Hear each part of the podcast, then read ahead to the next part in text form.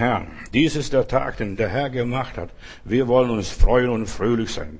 Die Sonne scheint, der Himmel ist blau und wir wollen glücklich sein. Und die Welt geht weiter. Also trotz allem, was da passiert, die Welt geht weiter. Aber ich habe trotzdem ein paar gute Botschaften hier, was Gott mir gezeigt hat, auch für diese schwere Zeit. Mein Thema heute ist, bring deine Sache zu Ende. Wenn du etwas angefangen hast, auch zu Ende bringen. Und als ich heute Abend losfuhr oder bevor ich losfuhr, hat mich jemand noch aus Westdeutschland angerufen oder Süddeutschland, Baden-Württemberg und fragte mich, wie geht's bei euch, was macht ihr und so weiter. Ja, bei euch gibt es schon Lockerungen oder bei, ja, in manchen Gegenden gibt es Lockerungen, also dass man nicht mehr so streng ist und so weiter. Und dann habe ich gebetet noch für diese Andacht, die ich jetzt halte, habe ich drüber gebetet und dann sprach der Heilige Geist zu mir. Johannes, das dicke Ende kommt doch. Und diese Botschaft habe ich für heute Abend auch irgendwo ja, das dicke Ende kommt noch. Wir sind noch nicht fertig. Wir sind noch nicht über den Berg. Wir haben das noch nicht alles erreicht. Weißt du, der Teufel, der wird noch mächtig wüten und wir werden sehen, was da alles passiert. Das dicke Ende kommt noch. Mach dich bereit.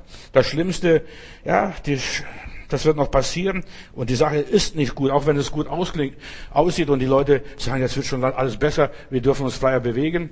Es kommt das erste Weh, das ist jetzt gerade im Augenblick und ist noch nicht ausgestanden. Und das zweite Weh, das dritte Weh wird noch kommen. Das dicke Ende kommt doch. Das ist die Botschaft, die Gott mir für die nächsten paar Tage aufs Herz gelegt hat. Sag's den Leuten. Warnen die Leute. Die sollen diese Zeit des Friedens nützen, dass sie sich erbauen, dass sie die Gottesdienste, die Predigten hören und so weiter, dass sie mit dem Herrn wandeln, dass sie Gott erleben, Gott erfahren. Die sollen die Zeit auskaufen. Es ist teure Zeit. So viel Freiheit, wie sie jetzt haben und so viel angenehme Möglichkeiten, was werden sie nicht haben? Bring das, die Sache zu Ende, das ist mein Thema. Nicht der Anfang wird gekrönt, sondern das Ende. Die Babylonier haben sich vorgenommen, wir bauen dann einen riesigen Turm, der bis in den Himmel reicht und so weiter. Und sie haben angefangen, den Turm zu bauen. Und was ist passiert? Als sie so auf der halben, dreiviertel Höhe waren, dann kam der liebe Gott runter und geguckt, was machen die da unten, diese Ameisen? Was unternehmen sie? Und hat er die Sprachen verwirrt und sie konnten ihr Plan nicht ausführen und ist eine Ruine geblieben. Dieser Turm von Babel ist eine Ruine geblieben. Die konnten nicht zu Ende bringen. Und das dicke Ende kommt noch. Warte mal, wir sind noch nicht fertig. Wir sind noch nicht fertig. Sie konnten es nicht ausführen. Und das Gleiche gilt auch jetzt für Europa. Europa steht vor einem riesigen Kollaps, finanziell vor allem. Ja, das Europa wird zerrissen. Das dicke Ende kommt für Europa. Die reden über das Geld, machen Konferenzen und dann gehen sie unerledigten Sachen nach Hause, außer Späße nichts gewesen. Ich lese zuerst mal Daniel Kapitel 2, Vers 41. Da ist das Schicksal Europas. Das Schicksal Europas ist besiegelt. Das dicke Ende kommt noch, Leute. Macht euch bereit. Nicht nur, jetzt wird alles gelockert, wir können jetzt einkaufen gehen, auch wenn es einzeln mit zwei Meter Abstand oder auch, was auch immer, in der Gemeinde wird vielleicht auch was gelockert. Ich bin da gar nicht so begeistert und so groß erbaut. Weißt du, die Zeit, die wird zeigen, ob wir richtig oder falsch schlagen und ich denke, dass ich richtig liege. Das dicke Ende kommt noch. Und da lese ich Daniel Kapitel 2, doch du hast gesehen, lieber Daniel, dass die Füße, die Zehen, und so weiter der Statue teils Eisen und teils Ton waren. Und dies bedeutet, das Reich wird zum Teil stark sein wie Eisen und zum Teil brüchig sein wie Ton. Das, das Schicksal Europas ist hier drin. Die Herrscher äh, wollen ihre Familien durch Heiraten und so weiter miteinander verbinden. Und das haben sie auch gemacht durch irgendwelche Verbindungen, Pakte, Verträge. Doch ihr Bündnis hält nicht. Genauso wenig wie es sich Eisen mit Ton zu vermischen lässt. Noch während diese Könige an der Macht sind, die sind auch gar nicht groß an der Macht, aber sie sind auf dem Weg zur Macht, wird der Gott des Himmels ein Reich aufbauen, das niemals zugrunde geht. Wir sind in der Zeiten des Umbruchs. Wir sind im Zeiten des Umbruchs, genauso wie die Leute beim Turmbau zu Babel. Und Gott wird es bewirken, dass durch diese Wehen, durch diese Umstände, durch diese Schwierigkeiten, dass etwas ganz Neues entsteht. Die neue Weltordnung geht zu Ende und die Ordnung Gottes wird beginnen. Halleluja, Lob und Dank. Und alle haben versucht, alle mächtigen Herrschaften hier in Europa haben versucht, das Europa zu einen. Karl der Große war einer, der ein bisschen was geschafft hat. Dann war Karl der Fünfte in Spanien. Das einzige, er hat durchgedreht, nachher hat er nicht mehr geschafft, hat er versucht, zwei Uhren im Gleichtakt zu bringen. Das zwei Uhren, er ging ins Kloster und das nicht geschafft, Europa zu einigen. Dann kam Napoleon, dann kam Adolf Hitler. Er war wahrscheinlich der Einzige, der was zustande gebracht hat. Von Spanien bis zu fast bis Russland, Moskau, hat er versucht, Europa einzunehmen. Aber was ist?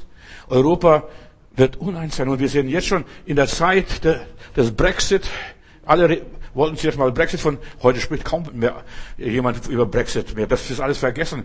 Weißt du, und du siehst, da passiert so vieles äh, in dieser Zeit des Umbruchs. Gott hat das gesprochen. Wenn Gott sagt, das Reich wird uneins bleiben, dann wird es uneins bleiben. Da kann der Teufel Kopf stehen, da können die Europäer machen, was sie wollen, da kann, können diese neue Weltordner die Welt ordnen, so viel sie wollen. Sie schaffen es nicht. Gott hat das letzte Wort. Nur nebenbei. Ich lese in Daniel Kapitel 7, Vers 8.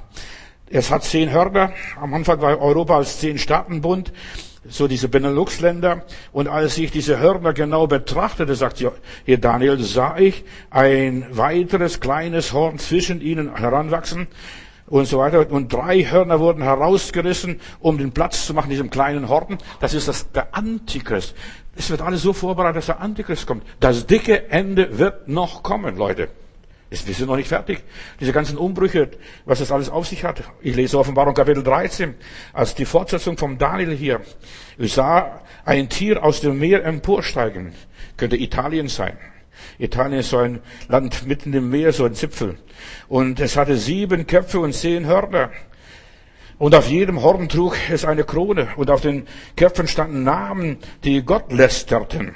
Das Tier sah aus wie ein Leopard, das hatte Tatzen wie ein Bär und Rachen wie ein Löwe.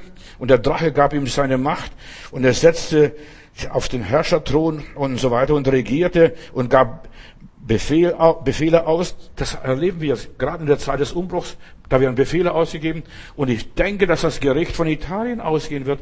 Denn bis jetzt war sehr katastrophal dort. Die Leute waren nicht vorbereitet. Und wenn die Menschen nicht vorbereitet sind, dann wird das Unglück sie treffen. Ganz schlimm. Verstehst? Ich denke nur an so viele Weissagen, Prophezeiungen, was auch war in den letzten Jahren. Leute haben nicht geglaubt. Die haben sie nicht bereit gemacht. Ich lese weiter und so weiter. Hier an einem Kopf des Tieres sah ich eine tödliche Wunde, aber diese Wunde wurde geheilt und alle Welt wunderten sich über das Tier und waren erstaunt und die Menschen fielen vor dem Drachen nieder und beteten es an, weil es die Macht dem Tier gegeben hat. Sie beten das dir an. Ich werde nie vergessen, ich habe einen rumänischen Bruder äh, hier, als die Mauer fiel, äh, fiel sie rum an, an Reichstaggebäude und so weiter. Und dann fängt dieser alte Bruder zu weinen. Der war wirklich ein tiefer Bruder und im Herrn. Der hat über 70 Bücher geschrieben, damals in Rumänien, also ein Pfingstler. Und der fängt dann zu weinen und sagt, Bruder, geht's dir schlecht? Äh, ist zu kalt oder was das ist. Nein, sagte der Heilige Geist, sagt mir, von diesem Gebäude, von dem Reichstagsgebäude, da wird noch Unheil über diese Welt kommen. Und was auch immer ist, diese tödliche Wunde. Die Leute staunten, wie ist es möglich, ohne Krieg, dass die Mauer fällt, Ost und West sich vereint. Wer hat das gemacht? Am Anfang habe ich gedacht, das hat der liebe Gott gemacht. Ich glaube nicht, dass das lieber Gott gemacht hat. Er hat es zugelassen, dass die Mauer fällt. Dann lese ich in einem alten Buch von 1918 oder 19, ja 1919, so eine Abhandlung, dass in London in einer Hochgrad Freimaurerloge eine Konferenz war und da hieß es 1919, in 70 Jahren soll Deutschland wieder vereint werden. Das war der Kriegsende, 1919 Kriegsende, der Kaiser dankte ab. Und in 70 Jahren, ich habe gedacht, das gibt's doch nicht. Das gibt's doch nicht. Das war alles Freimaurerwerk, was sie hier gearbeitet haben. Du kannst sagen, das ist Verschwörungstheorie, Bruder, du das so glaubst, alle möglichen Unsinn. Ich glaube, das, was in der Geschichtsbücher steht. Weißt du, das steht nicht zufällig, äh, was dort alles äh, stattgefunden hat. Die tödliche Wunde ist wieder heil geworden. Und Gott lässt die Dinge zu. Er lässt die Dinge zu. Gott bringt seine Sache zu Ende. Er lässt die Sachen geschehen. Nicht durch Macht oder Heer oder sonst was geschieht, sondern durch Gottes Geist. Gott sagt, bitteschön, Engel, wo du jetzt gebunden bist, Posaune oder jetzt schüttet die Zornschalen aus oder was auch immer sei. Jo, mein Thema ist heute überschlag die Kosten. Freu dich nicht zu früh. Ja, wir gehen goldenen Zeitalter entgegen. Das goldene Zeitalter war die längste Zeit. Wir gehen schlimmen, schwierigen Zeiten entgegen. Ja, das dicke Ende kommt noch. Und viele freuen sich, sind erstaunt, aber was zurückbleiben wird, werden Bauruinen bleiben, wie bei äh, Turmbau zu Babel. Eine Bauruine, eine Schutthalde. In Lukas Kapitel 14, Vers 28, und mit dem Vers möchte ich hier einsteigen heute Abend. Da steht es, stellt euch vor, jemand möchte einen Turm bauen. Und er will sich doch hinsetzen und sich Gedanken machen und die Kosten überschlagen. Kann ich das ausführen oder nicht? Dann erzählt ihn einen anderen, äh, eine andere Geschichte und sagt, wenn jemand einen Krieg führt, der wird zuerst ratschlagen, sich überlegen, kann ich mit so und so vielen Soldaten die Schlacht gewinnen oder mit so und so vielen Soldaten Kosten überschlagen. Wir sollten die Kosten überschlagen. Schaffe ich das oder schaffe ich das nicht? So viele Leute haben da, was weiß ich, Kristallkathedralen gebaut, bis in den Himmel ganz hoch und so weiter. Und was ist am Schluss gewesen? Sie konnten nicht bezahlen, dann mussten sie verkaufen und sich blamiert. Oder wenn ich dran denke an Reinhard Bonke, der hat das größte Zelt für Afrika gekauft und die Spenden gesammelt und gesammelt und gesammelt und das Zelt verrottet irgendwo in Kairo. Für über 30.000 Leute können im Zelt äh, Versammlung halten und das verrottet. Weißt du, man hat sich viel vorgenommen und doch nicht ausführen können, weil Erstens mal gab es nicht so viele Möglichkeiten. Man brauchte LKWs, man musste die Pfosten einbetonieren und, und, und. Ja, das, das geht nicht so einfach. Aber wir brauchen das größte Zelt. Wir möchten im Guinness-Buch dort der Rekorde stehen. Vergiss es. Gott baut nicht auf Rekorde. In aller Liebe. Überschlag die Kosten. Kannst du das ausführen oder kannst nicht ausführen? Bruder ist jetzt im Himmel und so weiter und kann herunterschauen und kann sagen, hat sich das gelohnt oder hat sich nicht gelohnt? Dieser ganze Einsatz, das ganze Opfer, der ganze Eifer, das Geld sammeln da weltweit und den Kindern Gottes das Geld aus der Tasche zu ziehen. In aller Liebe. Und viele haben geeifert. Wir haben für Gott geeifert, für das Reich Gottes. Das verrottet in Kairo jetzt zurzeit. Nur in aller Liebe. Überschlag die Kosten. Nicht der Anfang wird gekrönt, sondern das Ende, die Vollendung. Und für mich persönlich gibt es immer Zahltag am Ende des Monats, nicht am Anfang des Monats. Also ich bin kein Beamter. Beamte kriegen am ersten ihr Gehalt, aber normaler Arbeiter, Angestellter, der kriegt am Ende des Monats, wenn das Tagwerk vollendet ist, wenn du deine Arbeit getan hast. Wir werden für unsere Taten belohnt, auch erst, wenn wir bei dem lieben Gott im Himmel sind. Und ich freue mich über jeden Bruder, jeden Bruder, jede Schwester, die im Himmel ist, die das Ziel erreicht hat. Unsere Jutta, die äh, ist auch vor Jahren kam sie zum Heiland und Jesus angenommen, Jesus nachgefolgt und die ist jetzt die Tage heimgegangen. Am Donnerstag wird sie beerdigt. Verstehst du? Ja, sie hat das Ziel erreicht. Und ich beneide alle Menschen, die, die noch hier sich strampeln müssen, sich kämpfen müssen, sich ja, abplagen müssen und dieses dicke Ende packen müssen, wie auch immer. Ja, die haben das Ziel erreicht. Ich freue mich über die Geschwister, die heimgehen. Für mich ist Sterben nicht etwas Katastrophales, sondern das ist ja, kommt her, ihr gesegnetes Herrn, und nimmt ein das Reich des Herrn. Das ist mein Zahltag. Ja, heute, heutzutage ist es ja, dass wird, das, wird das Geld ja auf, der, auf einem Konto überwiesen. Aber als ich noch Lehrling war, das war so toll, die Tüte zu haben und dann Abrechnungsstreifen zu sehen und so und so viel für Steuer und so weiter, da so ein Streifen gehabt, was, da wurde abgerechnet. Weißt du, da hast du was in der Hand gehabt und das Geld in der Hand, in der Tüte, Lohntüte, was gehabt. Und so ist es auch beim lieben Gott. Der liebe Gott gibt uns das, was wir verdient haben. Ei, du treuer Knecht, du warst, warst über wenigem treu, du hast mir gedient, du hast dein Bestes gegeben und ich will dich jetzt richtig entlohnen. Wir werden belohnt für unsere Werke für das, was wir getan haben und für das, was wir nicht getan haben. Wir werden belohnt, wo wir da Feuerproben bestanden haben, wo wir Prüfungen bestanden haben, wo wir uns bewähren mussten. Wir werden belohnt. Lob und Dank. Und ich freue mich auf die Belohnung. Manche Christen sagen, ich möchte nicht in das Gericht Gottes kommen. Ich möchte unbedingt in das Gericht Gottes kommen. Ich möchte wissen, was habe ich verdient? Habe ich richtig gemacht? Habe ich nicht richtig gemacht? Wie habe ich gearbeitet? Das Gericht Gottes wird, ist eine, ja, eine Belohnung.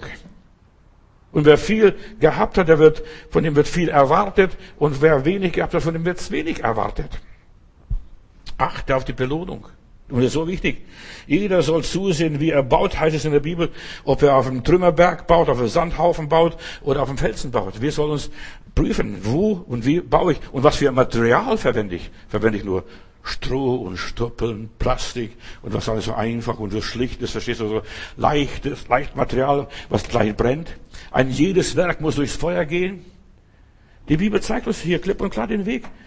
ja, bring die Sache zu Ende. Das ist mir ein Anliegen heute Abend. In Johannes Kapitel 17, Vers 4, da lese ich, da sagt der Heiland, ich habe das Werk vollendet. Kannst du das auch sagen, wenn du so zurückschaust am Alter, wenn du ein bisschen älter bist und zurückschaust in deinem Leben, ich habe das Werk vollendet? Oder wenn du auf dem Sterbebett liegst, ich habe das Werk vollendet. Ich habe das Werk vollendet, das du mir, Vater im Himmel, aufgetragen hast. Ich habe hier auf der Erde deine Herrlichkeit offenbart. Und wie? Die meisten Leute haben gar keine Ahnung, wie offenbart man die Herrlichkeit Gottes. Gottes Herrlichkeit offenbart man durch das, was man leidet, was man für Gott tut, die Opfer, die man bringt. Und Jesus hat hier sehr viel gelitten. Das Lamm Gottes ertrug der Welt Sünde und hat es gespürt, diese Verachtung, diese Verleumdung, alles erduldet. Ich habe dich verherrlicht. Und es ist so wichtig, dass, dass wir Gott verherrlichen durch unser Leben. Hab ich, hast du, haben wir Gott verherrlicht? Nicht nur, dass wir an Gott geglaubt haben. So viele Menschen denken, das Wichtigste im Leben ist, ich glaube an Gott, ich komme in den Himmel. Nein, ich bin hier auf dieser Erde zur Verherrlichung Gottes. Wenn du nicht ein großer Baum sein kannst, dann sei wenigstens ein Strauch. Ein guter Strauch mit guten Früchten.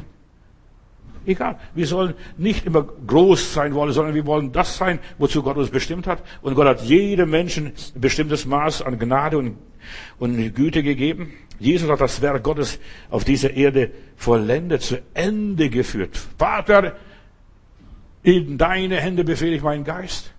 Es ist vollbracht. Ja, das erste, wenn das erste Gebet gilt, in deine Hände befehle ich meinen Geist und so weiter, oder mein Gott, mein Gott, warum musst du mich verlassen? All das hat Jesus durchlebt. Dann hätte er nicht, nichts Großes getan. Von Gott verlassen sein? Nein, ich habe getan, was du mir aufgetragen hast. Er hat den Auftrag aus, ausgeführt, hat sein Bestes gegeben. In der Bibel ist wichtig, dass wir das Ende anschauen. Die meisten Leute schauen an und gucken mal, wie hat der sich bekehrt? Wie kam er zum Glauben? Ich habe diese Dummheiten selber gemacht in meinen jungen Jahren als junger Pastor. Weißt du, ich habe immer Leute mit dabei, gehabt aus der Jesus People Bewegung, die dann Zeugnis gegeben haben, sie waren rauschgiftsüchtig, sie waren prostituiert, sie waren Zuhälter, sie waren das und das und so weiter und erzählt, oh, das war ich, das und das. Eines Tages kommt ein junger Mann, der, den ich immer ständig mitgenommen habe auf den Evangelisationsversammlungen, der Zeugnis gegeben hat. Und dann sagt der Bruder Matthäus, ich gehe nicht mehr mit, ich kann das nicht mehr. Ich, ich, will nicht immer von meinen Anfängen erzählen. Ich wachse ja im Glauben. Ich, mit mir geht's vorwärts. Ich mache Weiterentwicklung. Und ich möchte erzählen, was der liebe Gott inzwischen in mir getan hat. Und nicht nur den Teufel verherrlichen. Da habe ich gesagt, wenn wir Zeugnis geben, wie wir aus der Suff rauskamen, wie wir aus der Drogenszene rauskamen, wie wir von dort und dort loskamen, wir verherrlichen nur den Teufel unsere ganzen Anfangsbekehrungen oder Geschichten, das ist nur Verherrlichung des Teufels. Wir sollen Gott verherrlichen, das, was er in unserem Leben getan hat. Und wir wandeln mit dem Herrn. Jeden Tag geht's weiter.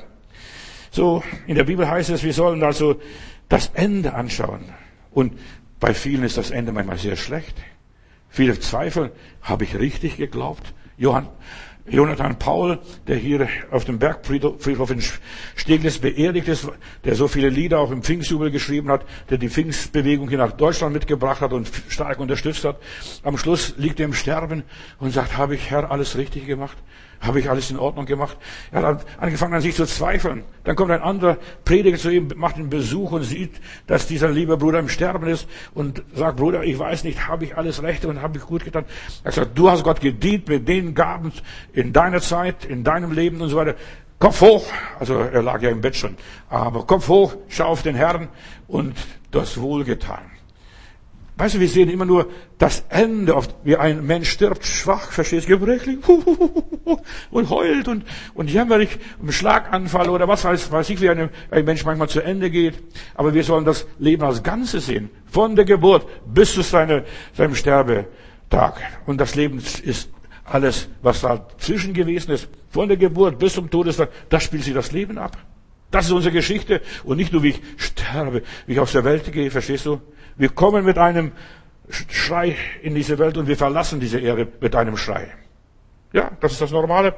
Aber schau zu, wie du baust, was du drauf verwendest und wichtig ist, wie wir diese Welt verlassen, als Sieger oder Verlierer.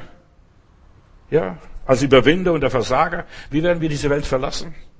Könnt, könntest du, könnte ich sagen, Herr, ich habe wohlgetan, nach meinem besten Wissen und Gewissen. Ich habe mein Bestes gegeben. Ich habe dir nichts vorenthalten. Erfülle ich mit meinem Leben den Sinn des Lebens, meines Lebens überhaupt? Das dicke Ende kommt noch. Pass auf, wir gehen in die Endzeit hinein.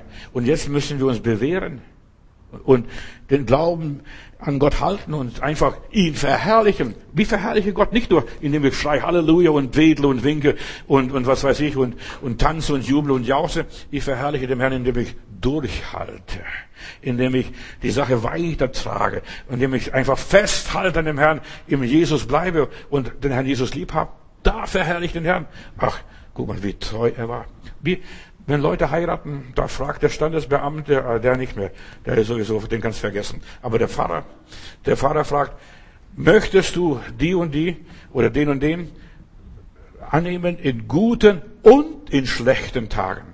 Und genau das ist, was der liebe Gott will, dass wir Jesus annehmen in guten Tagen, kein Problem, so, dass wir immer glücklich sind und Handy oder, oder einfach so, ja, in Wolke Nummer sieben schweben, aber Gott nachfolgen in schlechten Tagen, in Krankheit, in Not, in Armut, in Folter oder was auch immer sein mag, in guten wie in schlechten Tagen. Und genau das ist, wie wir Gott verherrlichen.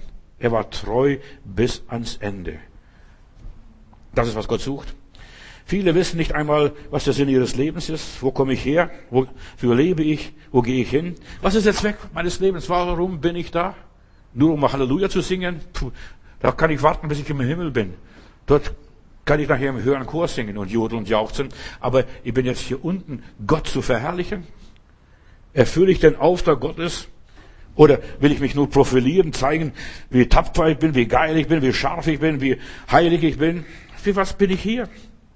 Habe ich das getan, was ich konnte? Da heißt es von Maria Magdalena, als sie die Füße Jesus salbte, dann rümpfte Judas die Nase und sagte, wir hätten das Öl verkaufen können für die Armen, was tun können, wir hätten Bibelschule, Missionswerk und was weiß ich, was wir hätten alles machen können. Dann sagt Jesus, sie hat ein gutes Werk an mir getan. Sie hat ein gutes Werk an mir getan und sie tat, was sie konnte. Mehr konnte sie nicht. Die konnte nicht singen. Die konnte nicht predigen. Aber in der Bibel heißt es, und überall auf der ganzen Welt, wo das Evangelium gepredigt wird, auch hier in Berlin, wird von dieser Frau erzählt. Sie tat, was sie konnte. Tun wir das, was wir können? Bin ich den Weg bis zu Ende gegangen? Ich freue mich über alle Brüder und Schwestern, die heimgegangen sind. Die haben ihren Lauf vollendet. Die haben Glauben gehalten. Die waren dem Herrn treu in guten und in schlechten Tagen. Wenn ich an die Jutta denke, die war fünf Jahre im Krankenhaus, in der Klinik, die konnte nicht mal den Kopf richtig bewegen.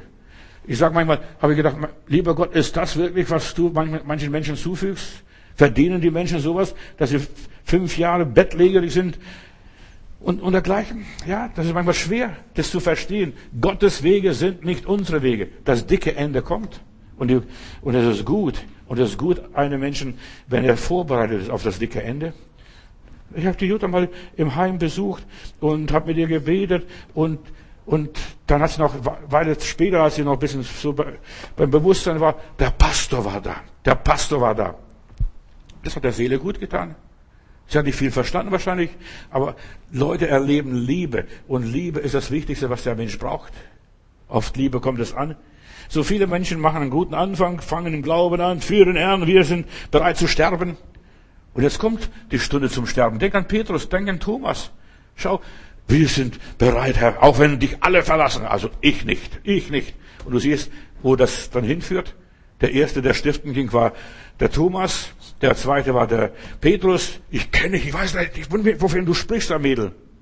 Das ist, aber wir sind bereit zu sterben. Und dann sagt der Herr Jesus, Petrus, wenn du dich mal bekehrst, stärke deine Brüder. Der war gar nicht mal bekehrt und tippelt schon drei Jahre mit Jesus mit. Ja, haben wir, beenden wir, beenden wir den Weg, den wir eingeschlagen haben? Herr, ich bleibe bei dir, auch wenn mein Leib verschmachtet, so steht es in der Bibel einmal, auch wenn ich alles verliere, auch wenn mir alles genommen wird, auch wenn ich, mein Körper, ja, nichts mehr ist, so wie dieser Blüm, der jetzt gestorben ist, äh, der war äh, einen Schlaganfall gehabt, der konnte nur seinen Kopf bewegen und mehr nicht. Ein Jahr lang. Er hat sich den Tod gewünscht. Verstehst du? Ein Jahr lang. Da, und da hat in seinem Leben auch einiges getan und geleistet und hat seinen Lauf vollendet. Aber er musste alles loslassen. Der Mensch muss in den letzten Zügen seines Lebens alles loslassen. Mit nichts kamst du und mit nichts gehst du aus dieser Welt. Loslassen. Aber das fällt vielen Christen schwer, vor allem diesen materialistisch eingestellten Christen, die so westlich amerikanisch geprägt sind. Wohlstand, Segen, stark bis zum Schluss. Wie hat der Herr Jesus dem Petrus gesagt? Wenn du mal alt wirst, wird dich ein anderer die Hose hochziehen. Dich wird ein anderer gürten. Viele machen sich auf den Weg. Schön. Ja, wie die alten Israeliten. Millionen Israeliten sind aus Ägypten ausgezogen und nur zwei, Jose und Kaleb, kamen ins gelobte Land. Nur zwei. Wo sind die anderen geblieben? Hast du dich schon mal gefragt? Die sind alle in der Wüste verreckt. Die sind hängen geblieben. Die wollen oft sterben. Die wollen nach Ägypten wieder zurückgeben, an die Knoblauch wieder naschen oder was auch immer ist. Verstehst? Sie haben immer wieder gemurrt. Sobald es schwierig wurde, fängt der alte Mensch, also der normale Bürger, der Spießbürger, fängt an zu jammern, zu klagen. Warum hast du uns rausgeführt? Warum sind wir so weit gegangen? Könnten wir nicht viel schneller ins gelobte Land kommen? Doch. Die hätten drei, vier Tage ins gelobte Land kommen können, wenn sie die Militärstraße an der Küste entlang gegangen wären. Aber Gott hat sie nicht auf dieser Militärstraße geführt. Er hat sie durch die Wüste geführt. Nicht der Anfang wird gekrönt, das Ende wird gekrönt. Wo sind die anderen geblieben? Ja, haben sie Gott nicht vertraut? Als sie dann hörten in diesem gelobten Land, in diesem Kanaan, das sind Riesenstädte, Riesen wohnen dort untergleichen.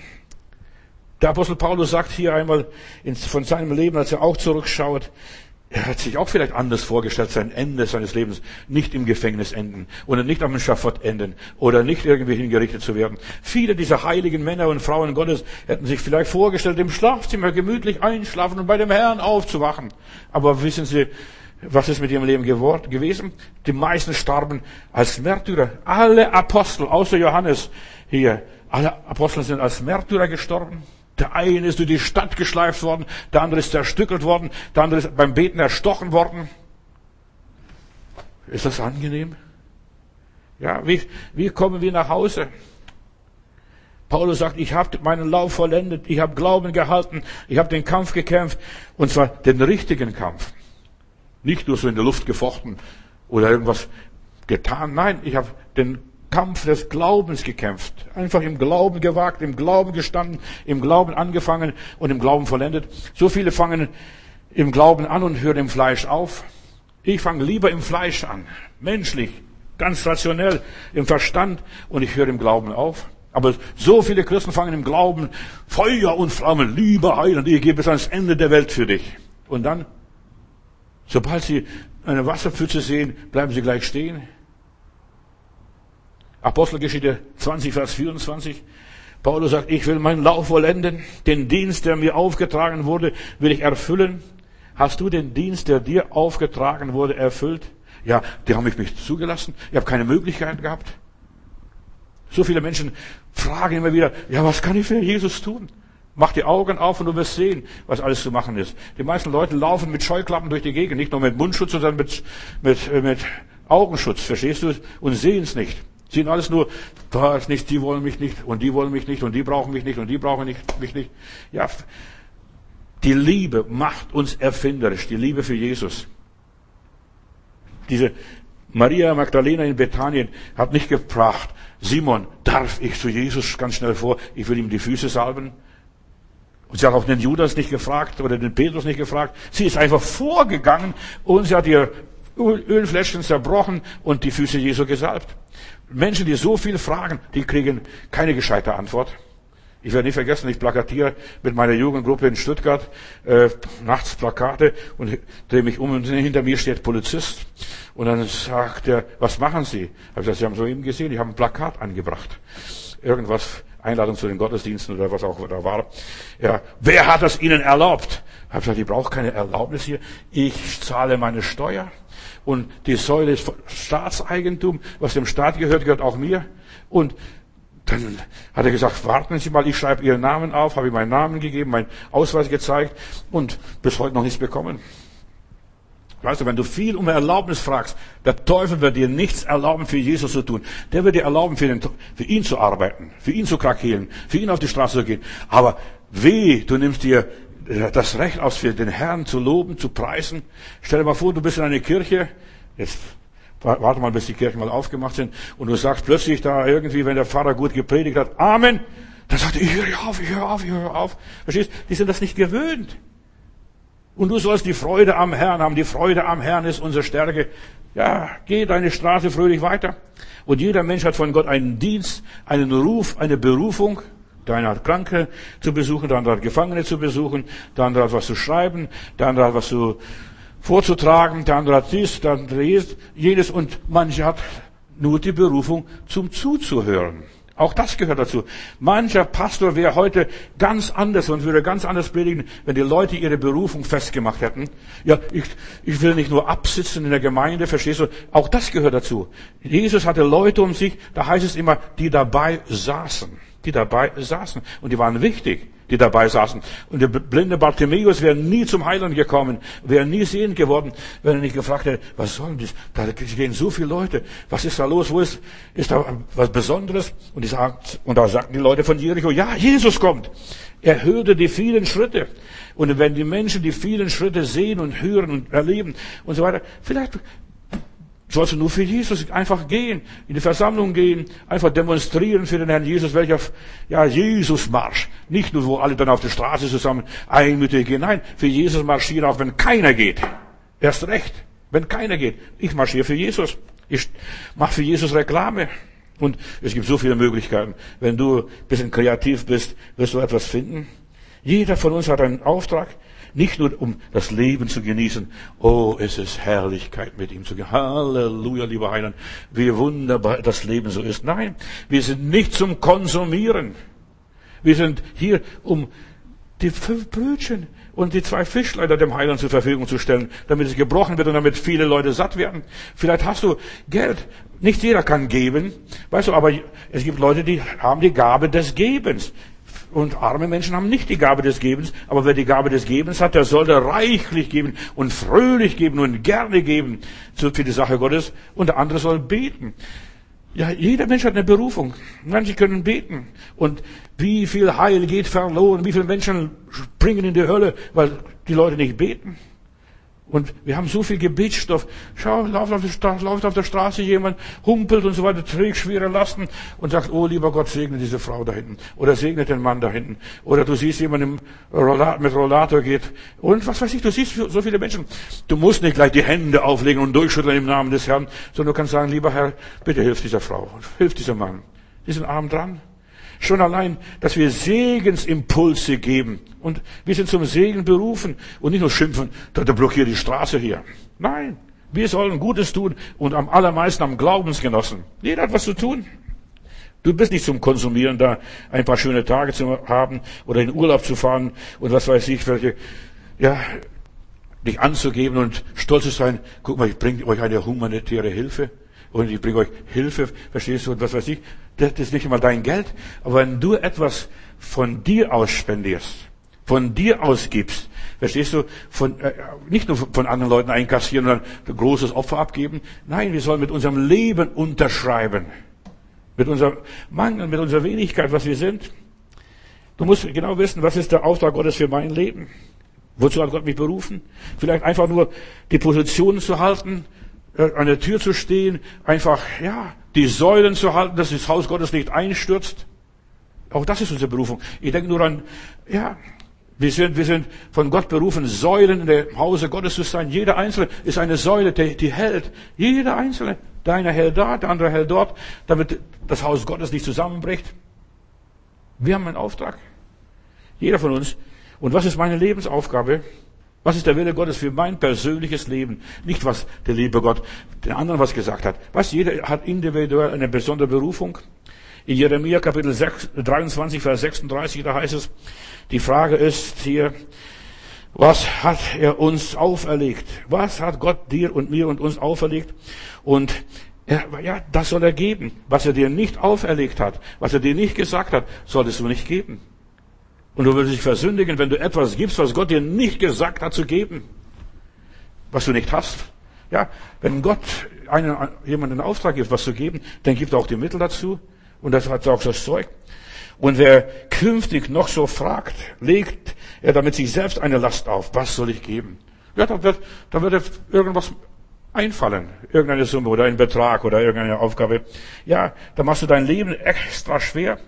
Hier heißt es also, frag nicht so viel. Gott legt uns eine Last auf und er hilft uns zu tragen. Frag nicht so viel. Tu das. Mach es einfach. Psalm 68, Vers 20. Gelobt sei der Herr täglich, Lob und Dank. Ich lobe Gott jeden Tag. Das dicke Ende kommt noch. Also ich will, ich werde in den nächsten Tagen darüber noch sprechen. Das lässt mich nicht mehr los, was ich heute Abend beim Wegfahren vom Herrn gehört habe. Das war so massiv, so stark. Das dicke Ende kommt. Gelobt sei der Herr täglich. Gott legt uns eine Last auf, aber er hilft uns auch zu tragen. Dann heißt Seela. Was das Seela ist, weil es heute bis heute kein Theologe kann niemand genau sagen, was Seela ist, ist Atem holen oder wir sagen Halleluja, danke Herr, Seela, Seela. Wenn Gott uns eine Last auflegt, dann sollen wir die Last auch zu Ende tragen, nicht nur auf dem halben Weg liegen lassen. Herr, das ist mir zu schwer, das schaffe ich nicht, das kann ich nicht. Ja, wir dürfen auch, wenn Gott uns eine Last auflegt, dürfen wir auch sicher sein, er hilft mir dass ich die Last tragen. Wenn, wenn ich meine Last selber so kreiere und sagen, das will ich tun, ich will dem Herrn ein Haus bauen und so weiter, das ist meine Last, meine Sorge, mein Kummer, mein Stress. Das, da muss ich nicht unbedingt Gottes Hilfe errechnen und erwarten. Gott hilft aber, wenn er mir auflegt, geh dorthin, mach das, tu jenes. Sonst machen wir uns fertig, wenn der Herr uns die Last nicht auflegt. Wir werden sogar krank, wenn wir zu religiös werden. Ja, das können wir nur das Leben richtig genießen, wenn wir sagen, Herr, ich habe wohlgetan. Das, was du mir aufgetragen hast, dieses Tagwerk habe ich vollendet. Und wir müssen unser Tagwerk vollenden, Geschwister. Das ist ein Tagwerk. Wie viel ist das? Da ist nicht viel, verstehst du? Das, was du an einem Tag schaffst. Für was anderes musst du nicht sorgen. Für übermorgen und nächste Woche. Tagwerk ist immer Tagwerk. Das Werk, das du an einem Tag bewältigst. Den Acker umflügen, das Gras mähen oder was auch immer ist, so das Tagwerk. Was ist dein Tagwerk? Aus was besteht dein Tagwerk? Und das gibt dir Befriedigung, wenn du sagst, das ist, oh Gott, ich habe geschafft. Mein Tagwerk habe ich vollendet. Das, was ich mir heute vorgenommen habe, habe ich vollbracht. Nimm dir nicht zu viel vor. Viele Leute nehmen sich viel zu viel vor und schaffen es gar nicht. Deshalb vollende die Sachen. Nimm nur das vor, was Gott dir zeigt. Gescheiterte Menschen, die nichts zustande bringen, die haben sich zu viel vorgenommen, sind unglücklich und werden krank, leben ein unerfülltes Leben. Ihr Leben, ja, sie siechen ein, oh Gott, das ist so schwer, das kann ich nicht, das schaffe ich nicht. Aber wenn der Herr uns eine Last auflegt, das schaffen wir. Wir müssen uns nur nach den Maßstäben Gottes richten, nicht nach dem, was die Leistungsgesellschaft uns diktiert, was sie uns, von uns fordert. Kannst du das machen? Kannst du das machen? Kannst du das machen? Weißt du, du sollst aufhören zu horchen, was die Leute dir alle sagen. Horch, was der Herr dir sagt, was du tun solltest. Füll die Krüge mit Wasser, hat er in Kana den Jüngern gesagt.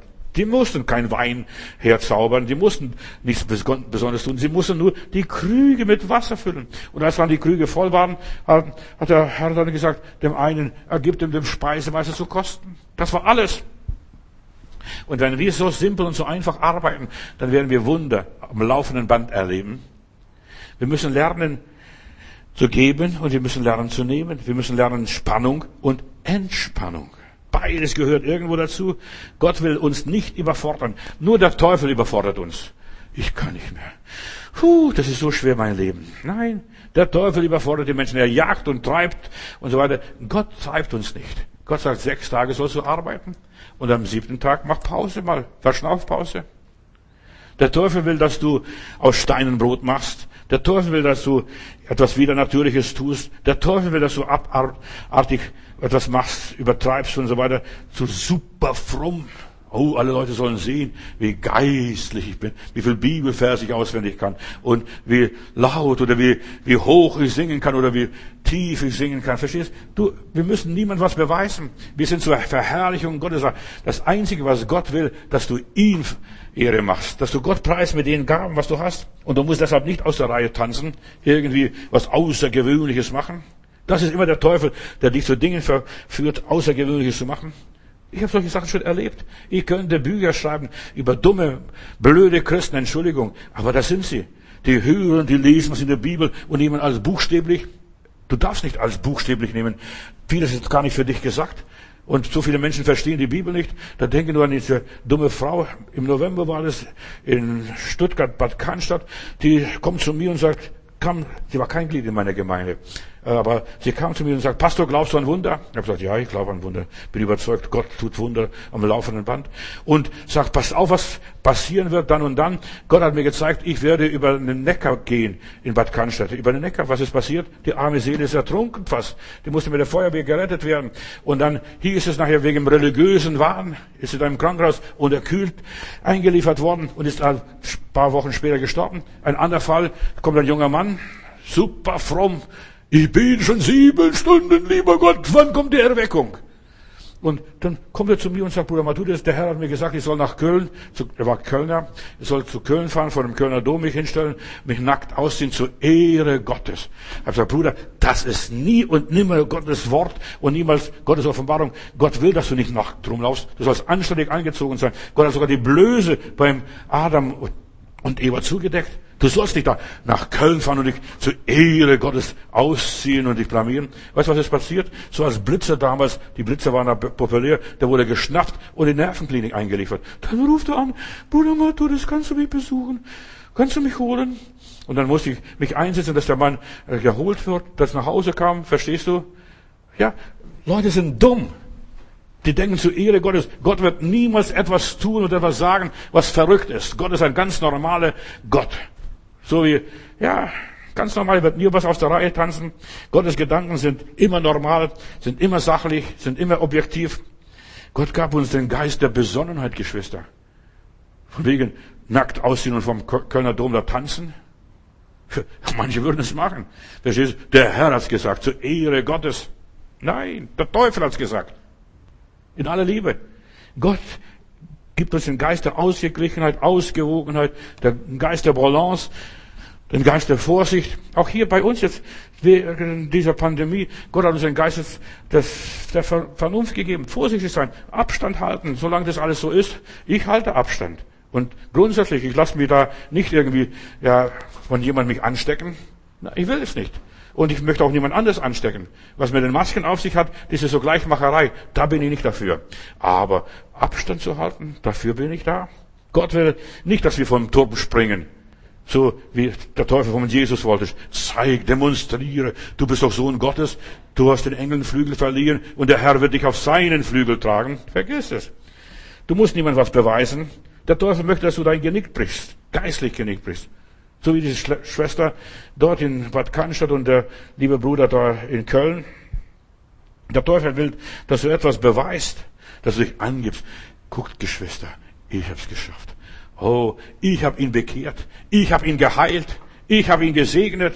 Nein, wir sind nur Handlanger, wir sind nur Diener Gottes, wir sind nur Werkzeuge in der Hand Gottes. Mehr nicht. Mehr nicht.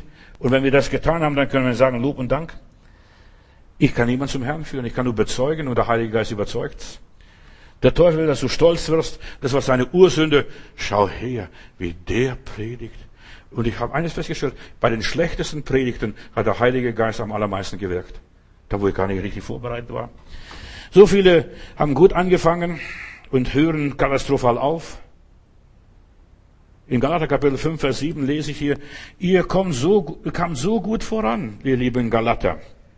Ihr kamt so gut voran. Wer hat euch aufgehalten, dass ihr der Wahrheit nicht mehr folgt? Ihr kamt so gut voran. Ihr habt so viel Fortschritte gemacht. Ihr habt sieben Meilenschritte gemacht. Ihr kamt so gut voran. Wer hat euch aufgehalten? Und da kommt der Teufel mit Gesetzlichkeit, Judaisten. Mach das, du musst das machen, du musst das machen und so weiter. Und vor der Wiederkunft Jesu steht in meiner Bibel, wird der große Abfall kommen. Die haben gut angefangen. Bekehrung, Wiedergeburt und so weiter. Ein französischer Philosoph schrieb 1848 folgende Worte. Wenn ein Volk gottlos wird, und schaut dein, unser Volk hier an, auch Österreich oder Schweizer, schaut euch oder Völker auch an. Wenn ein Volk gottlos wird, was passiert? Regierungen sind ratlos. Gott hat zugelassen, dass unsere Regierung ratlos ist. Dass die Politiker charakterlos sind, dass die ganzen Beratungen ergebnislos sind. Das hat dieser französische Philosoph gesagt, dass die Schulden zahllos werden. Jetzt steigt dieser Schuldenberg. Verstehst? Wer soll das alles bezahlen? Wer soll das alles bezahlen? Denk drüber nach. Da wird Geld jetzt rausgeschmissen. Ja, wir, wir haben diese schwarze Null. Verstehst du?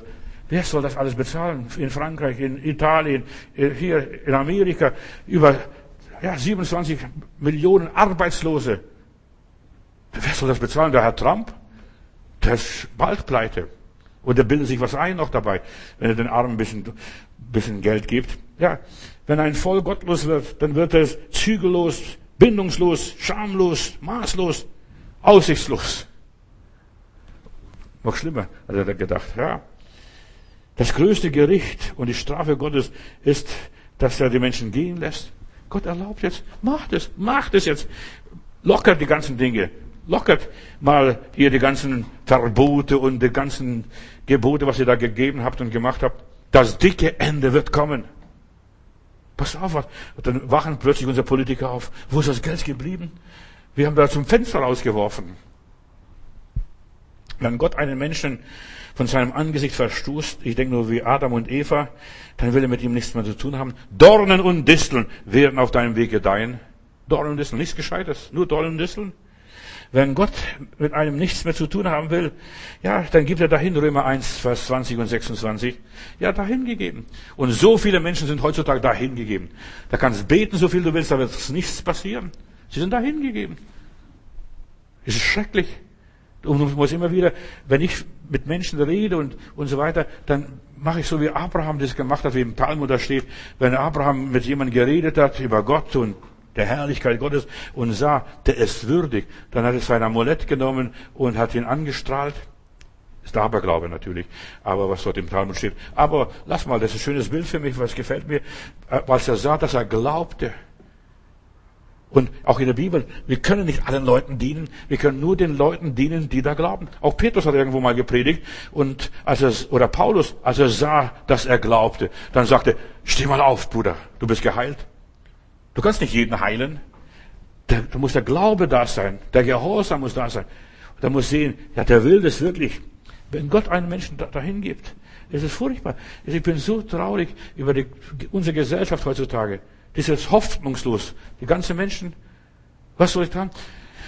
Ich rede manchmal und schreibe manchmal und diskutiere manchmal mit Leuten, aber das dicke Ende wird noch kommen. Wartet mal ab. Die glauben sowieso nicht, ach, es wird besser sein. Unsere Regierung hat alles in der Hand. Wir haben sie am Anfang gesagt, wir haben alles im Griff. Und plötzlich kommt es raus, dass sie gar nichts mehr im Griff haben. Zuerst haben sie gesagt, die, Gasma äh, die Gasmasken, die, der Mundschutz, der Mundschutz und so weiter, das bringt nichts, das ist nur Dreckschleuder und so weiter. Und jetzt gebieten sie den Leuten den, zu tragen, die Schutzmasken. Und das haben sie die ganze Zeit produziert, wie in einer Rüstungsindustrie. Haben sie äh, produziert einfach. Das nützt nichts. Wenn du siehst, die Menschen reden mal so, mal so, sie sind wie Wind, vom Wind bewegte Bäume, verstehst du, mal so, mal so. Wenn Gott einen Menschen aufgibt und sich zurückzieht und den einen Menschen abschreibt, weißt du, das ist was Furchtbares, wenn so einem Menschen nicht mehr redet. Vielleicht hast du gut angefangen, dass Gott zu dir gesprochen hat, aber dann kam Sünde in dein Leben hinein, Ungehorsam und so weiter, und du hast vieles nicht getan, was der liebe Gott wollte, dann redet nicht mehr. Und manche Leute haben die Stimme Gottes getötet. Ich denke nur an Herodes.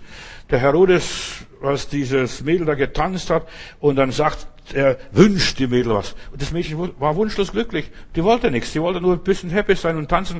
Und dann geht sie zu ihrer Mutter und sagt, Mutti, was soll ich vom, vom Herodes verlangen? Und die Mutter war böse auf diesen Johannes den Täufer. Verlange den Kopf des Johannes des Täufers. Und dann wurde dieser Kopf des Johannes des Täufers auf einem Tablett serviert oder, oder ja, überall ja, zum Gespött herumgetragen. Das hat dem Johannes nichts mehr ausgemacht, der, der war schon bei Gott inzwischen. Aber dann steht Jesus vor, vor dem Herodes und dann brüllt er ihn an. Redest du nicht mit mir? Weißt du nicht, dass, dass ich Macht habe, dein Leben loszulassen und so weiter? Er hat weder noch mehr gesagt. Warum? Weil er die Stimme Gottes getötet hat. Und wenn Menschen einmal die Stimme Gottes getötet haben und immer wieder ignoriert haben, ja, vom Herodes heißt es, er hat Johannes gerne gehört, aber er hat getan, was das Weibstück wollte. Verstehst du den Kopf des Johannes? Er hat die Stimme Gottes getötet und es gibt keine andere Stimme mehr. Und deshalb auch die Sünde mit den Heiligen Geist ist die schlimmste Sünde, was ein Mensch begehen kann. Warum? Wenn du gegen Gott dich versündigst, ist noch Jesus da. Der kann dich erretten. Und wenn du dich gegen Jesus versündigst, ist der Heilige Geist noch da. Der kann dich bekehren und, um, und so weiter, wieder zu Umkehr bringen und dich überzeugen. Junge, was, guck mal, was du gemacht hast. Aber wenn du dich gegen den Heiligen Geist versündigt hast, hast niemand mehr. Deshalb ist es die Todsünde. Und deshalb in diesem und dem anderen Leben. Da brauchst du nicht mehr beten. Und so viele Menschen haben diese Sünde begangen, dass sie einfach Gottes Stimme ignoriert haben. Wenn Gott von den Menschen seinen, ja, seinen Geist wegnimmt, dann kommt die Sinnflut. Das war so auch in der, damals bei Noah, da brechen die Dämme, da ist das Chaos perfekt. Wenn Gott dem Menschen nicht mehr vertraut, wenn ja, er seinen Weg laufen lässt. Gott lässt im Augenblick die ganze Gesellschaft ihren Weg gehen. Jeder kann machen, was er will. Und blöder werden die Leute noch von Tag zu Tag. Wenn ich jetzt an dem denke, was der Trump heute erzählt hat, verstehst du, jetzt sollten sie Desinfektionsmittel trinken, vielleicht können sie von innen gereinigt werden. Verstehst du, so ein Blödsinn. Verstehst du, er macht sich blamiert, er blamiert einen ganzen Staat, eine ganze Nation. Desinfektionsmittel in, ja, in den Adern zu pumpen. Da haben Mediziner gesagt, das ist ja Gift und tödlich. Aber du siehst, die Menschen, die werden wahnsinnig, die verlieren den Verstand in aller Liebe. Gott lässt zu, macht es, macht es, macht es. Wenn Gott einen Menschen nicht, sich nicht mehr offenbart, dann sieht der Mensch nur noch ein ödes Land und alles leer und so weiter. Dann kommt er in Depressionen, dann kriegt er Angstzustände, dann haben wir eine Pandemie, eine Seuche, ein Gottesgeißel eine Massenepidemie oder eine Weltplage, wie wir das jetzt im Augenblick haben. Bei der Corona-Pandemie, ja, können wir nicht mehr sagen, das ist eine Landplage in Italien oder in Spanien oder in Frankreich oder Deutschland. Nein, es ist weltweit. Alle Nationen, alle Völker sind erfasst. Gott hat es zugelassen, weil die ganze Welt gottlos geworden ist. In aller Liebe. Wir gehen dem Abfall entgegen, nicht der Erweckung. Hör damit auf. Gott hat die Menschen aufgegeben und der Mensch begrenzt sich selbst. Und wenn Gott einen Menschen aufgibt, dann kommt Armut, dann kommen Hungersnöte, dann kommt das dicke Ende. Warte mal ab. Ah, ich warte schon auf die Predigt, bis Gott mir diese Botschaft schenkt. Das dicke Ende kommt. Ja, wir sehen aber die Zeichen schon am Horizont. Wir sehen diesen Silberstreif, was da kommt. Als die Juden Jesus ablehnten, wurden sie aus dem gelobten Land vertrieben. Ja, zerstreut in alle Herrenländer und das Land wurde verwüstet, als Mark Twain einmal von der Küste nach Jerusalem ging, da hat er gesagt, nicht einmal ein Strauch gibt es, wo ich mich hinsetzen kann. Das Land wurde verödet. Die Türken oder die Osmanen, die haben Steuer verlangt für jeden Obstbaum und das wird zahlt schon gerne Steuern und die Leute haben das, die Araber haben die Bäume abgeholzt und das Land wurde verwüstet. Verwüstet. 70 nach Christus passierte, der Tempel wurde zerstört und so weiter. Und dann wurde, die Leute sollten Juden vergessen es, und sie wurden zerstreut in, alle Herrenländer. Die, das Land Kanaan wurde Palästina nach den Philistern, den Ureinwohnern des Landes benannt und Jerusalem wurde Alea Capitolina, also nach einer Jupiter geweihte Stadt genannt, nicht mehr Jerusalem, die heilige Stadt. Die wurden verstreut in alle Länder und am Schluss ja, tausend Juden brachten sich um in Masada und da hörte der Staat Israel oder der Staat der Juden auf. Was? Gott hat es da hingegeben. Dann hat das ganze Beten der Zeloten nichts mehr genützt. Das Volk begann in Exil da neue Existenzen aufzubauen. Vor der Wiederkunft Jesu kommt wieder ein Abfall, ein ganz massiver Abfall. Und wir sehen, Ungerechtigkeit nimmt überhand, die Liebe erkaltet und wohl uns, wenn wir bis zum Schluss durchhaben. Meine Bibel sagt, wer beharrt bis zum Schluss, der wird selig werden. Wer beharrt, wer durchhält. In 2. Thessalonicher 2, Vers 3 und folgende Verse lese ich, lasst euch von niemanden verführen, in keinerlei Weise, denn zuvor muss der Abfall kommen und der Mensch der Bosheit offenbar werden, der Sohn des Verderbens. Und es ist der Widersacher, der sich erhebt über alles, was Gott und Gottesdienst heißt, so dass er, er sich sogar im Tempel setzt und vorgibt, er ist Gott. Und was wir erleben in diesen Tagen. Du hast in der ganzen Menschheitsgeschichte noch nicht erlebt, bei keinem Diktator, beim Stalin nicht, beim Hitler nicht, in der DDR nicht, dass Gottesdienste verboten wurden, welcher Form auch immer, ob es christliche Versammlungen waren, Moscheen waren oder Synagogen waren, verboten. Und die, die Bischöfe waren selber schuld. Die haben einfach ja, den Politikern im Hintern reingekrochen. Wir machen mit, wir machen mit. Und heutzutage versuchen sie sich zu entschuldigen. Ja, wir wollten nicht aus der Reihe tanzen. Du siehst, Der Teufel benutzt die Menschen, sogar ihre eigene Bosse. Alles, was auf dieser Welt passiert, passiert, weil es Gott zulässt, weil es so sein muss, damit sein Reich kommt und sein Wille geschieht. Gottes Reich kommt. Die Reiche dieser Welt vergehen, die Könige werden vergehen. Glaubt mir das? Gott erlaubt, dass die Welt scheitert, dass die Gottlosen ihr Werk nicht fertigbringen. Die Gottlosen werden ihr Werk nicht fertigbringen. So genauso wie sie den Turm nicht fertig brachten, äh, hier, dass sie Gott erreichen, so werden sie vieles andere auch nicht erreichen. Äh, wenn ich daran denke, was haben sich die Politiker vorgenommen? Wir wollen den Mond erobern. Und da sind viele Raketen gar nicht richtig losgeflogen. Nur nebenbei. Gott erlaubt, dass der Mensch ja, sinnlos dahin endet, in Schmach und Schande. Soll das wirklich alles gewesen sein? Psalm 35, Vers 26. Sie alle sollen sich gründlich verrechnet haben, heißt es hier, die sich über mein Unglück freuten. Mit Schimpf und Schande sollen sie abziehen, die stolz waren und so weiter und mich verspottet haben. Mit Schmach und Schande. Das steht in der Bibel. Menschen werden mit Schmach und Schande abziehen, einfach das Werk einstellen. Jetzt sagt er ein Minister dieser Tage, wir, wir müssen lernen zu verzeihen. Ja, wem denn natürlich? Denen, die so, solche Dummheiten äh, erzählt haben. Wir müssen lernen zu verzeihen. Vergib mir, dass ich nicht erkannt habe richtig, dass ich gar nicht so richtig gehandelt habe und was weiß ich. Psalm 71, lass sie unterliegen und zugrunde gehen, sagt er hier, dieser Beter. Die, die mich beschuldigen, mit Schimpf und Schande sollen sie abziehen. Und du siehst so viele Könige, die Israel damals belagert haben. Und immer wenn das Volk Gottes gebetet hat und wenn es noch ein paar Gläubige waren, auch wenn es nur weibliche waren, verstehst du, die Judith oder manche jemand anderes, die haben gebetet, oh Gott, rette du unser Volk. Und dann, ja, sie haben Sieg gebracht in ihrer Schwachheit. Und vielleicht ist einer oder andere zum Sieg bestimmt. Und wir wissen gar nicht, für was wir bestimmt sind. Haben wir unsere Bestimmung schon erreicht? Ich denke nur an die Esther. Sie war so hübsch und sie wurde in diesem Harem dort eingefärbt und sie hat sich gefragt, lieber Gott, warum haben Sie gerade mich genommen und dergleichen. Und dann kommt eine Situation, wo auf, ja, auf Messerschärfe geht, da sollten die Juden vernichtet werden, ein Holocaust soll es geben, damals in jenen Tagen.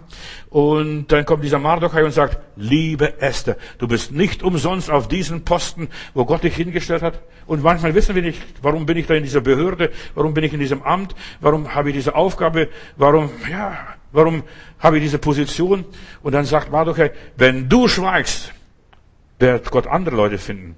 Aber die Schuld kommt auf dich und deinem Haus. Und dann sagt diese Esther, ja, sie war ein schwaches, einfaches Mädchen.